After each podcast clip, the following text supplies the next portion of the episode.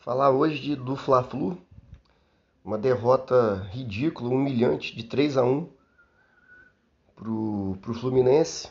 É, mais uma vez, o Renato não mostra nada, nada, repete os mesmos erros bizarros. O time é um nada dentro de campo. Não, mais uma vez não sabe jogar contra o time que se defende com as linhas baixas, né? Como foi o Fluminense, como foi o Cuiabá. Estão, no direito deles, é o que eles né, aprenderam a jogar contra o Flamengo. Acredito que todos os outros 19 times da Série A já aprenderam a jogar contra o Flamengo e o Flamengo do Renato não aprendeu a jogar contra eles. E ficamos agora bem distantes do Atlético, porque cada rodada que passa além da gente não conseguir diminuir a diferença, é uma rodada menos, né? Vai chegando mais perto do final. É... Então, falando especificamente do jogo, do jogo em si não tem muito o que falar muito, foi uma porcaria. Eu queria falar das escolhas bizarras, burras, é, do Renato Gaúcho. A começar pelo René. O problema de ter jogador ruim no elenco, igual o René, o René é ruim. Eu nunca comprei essa ideia de que o René marca bem e jogador para compor elenco. Isso é ridículo. Mas falar do René só nos últimos jogos. Ele perdemos de 1 a 0 para o Grêmio no Maracanã, gol em cima dele. Empatamos com o América nos acréscimos, né? O América fez o gol nos acréscimos com dois erros grosseiros do René. Ele não conseguiu dominar uma bola a jogada, o América recuperou, a jogada prosseguiu. O rapaz do América fez o gol em cima dele, igual tinha sido o gol do Grêmio. Igualzinho. É só procurar na internet que quem quiser ir ver. E o René continuou jogando. O René continua jogando. Ontem tomamos dois gols em cima dele. O primeiro gol é igualzinho ao gol do Grêmio, ao gol do América Mineiro duas vezes ainda. O menino lá do Fluminense antecipa, pega o rebote e ele tá lá caído, igual um retardado. Só que a maior culpa não é do René, é de quem escala e de quem mantém um jogador nesse no elenco. O Flamengo, não sei se vocês sabem, renovou o contrato do René por, por mais um tempo, pagando 7 milhões de reais para renovar com o René. É total falta de conhecimento ou é uma panela que está se criando no Flamengo. Não sei qual é o vínculo da diretoria com o empresário do René.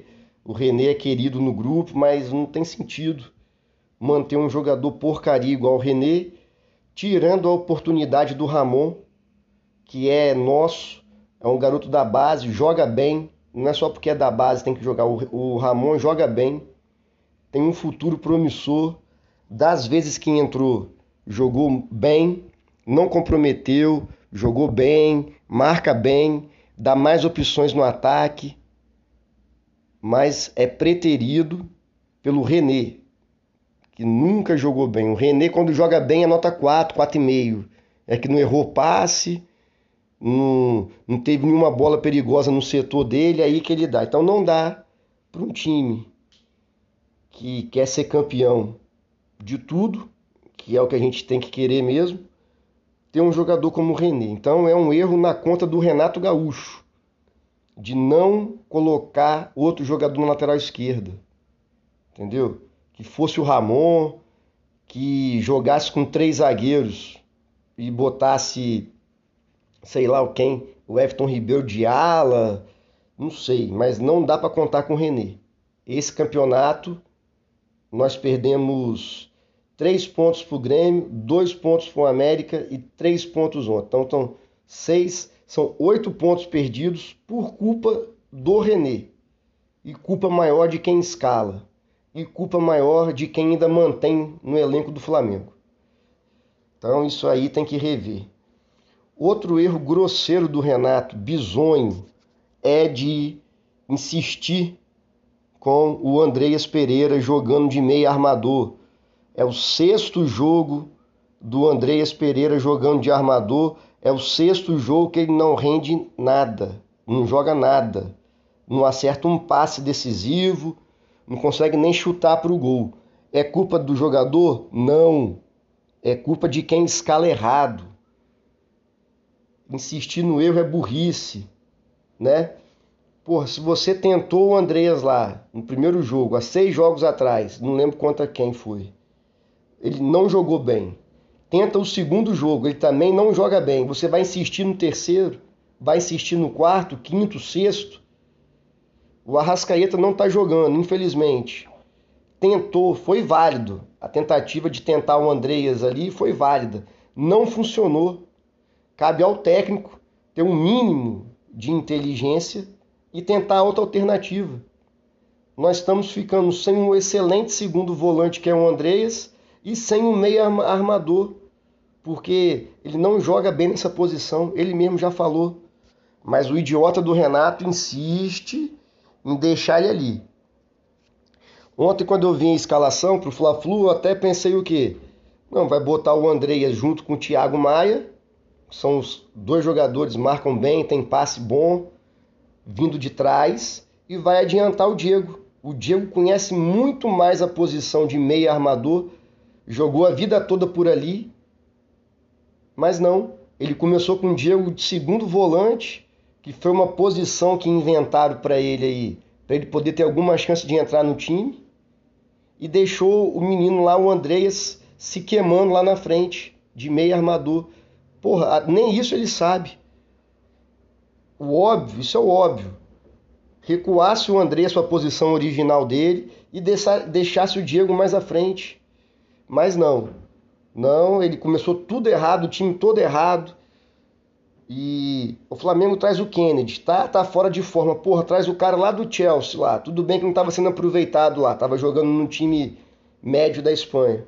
Mas porra, não é possível que não dá para começar com o Kennedy de titular, Everton Ribeiro centralizado de meio armador, Michael e o Andrés de segundo volante.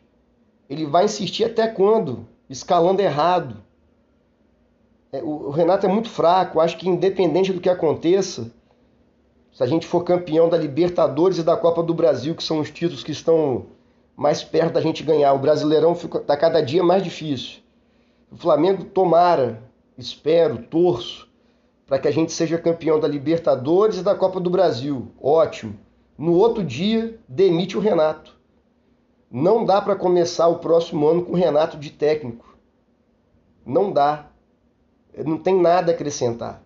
O Flamengo não sabe jogar quanto os times marcando atrás. vocês acham que o Palmeiras, na final da Libertadores, vai jogar como? Vai jogar igual o Cuiabá jogou, igual o Fluminense jogou, só que tem um detalhe.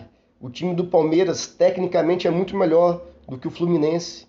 Nós tomamos de três ontem.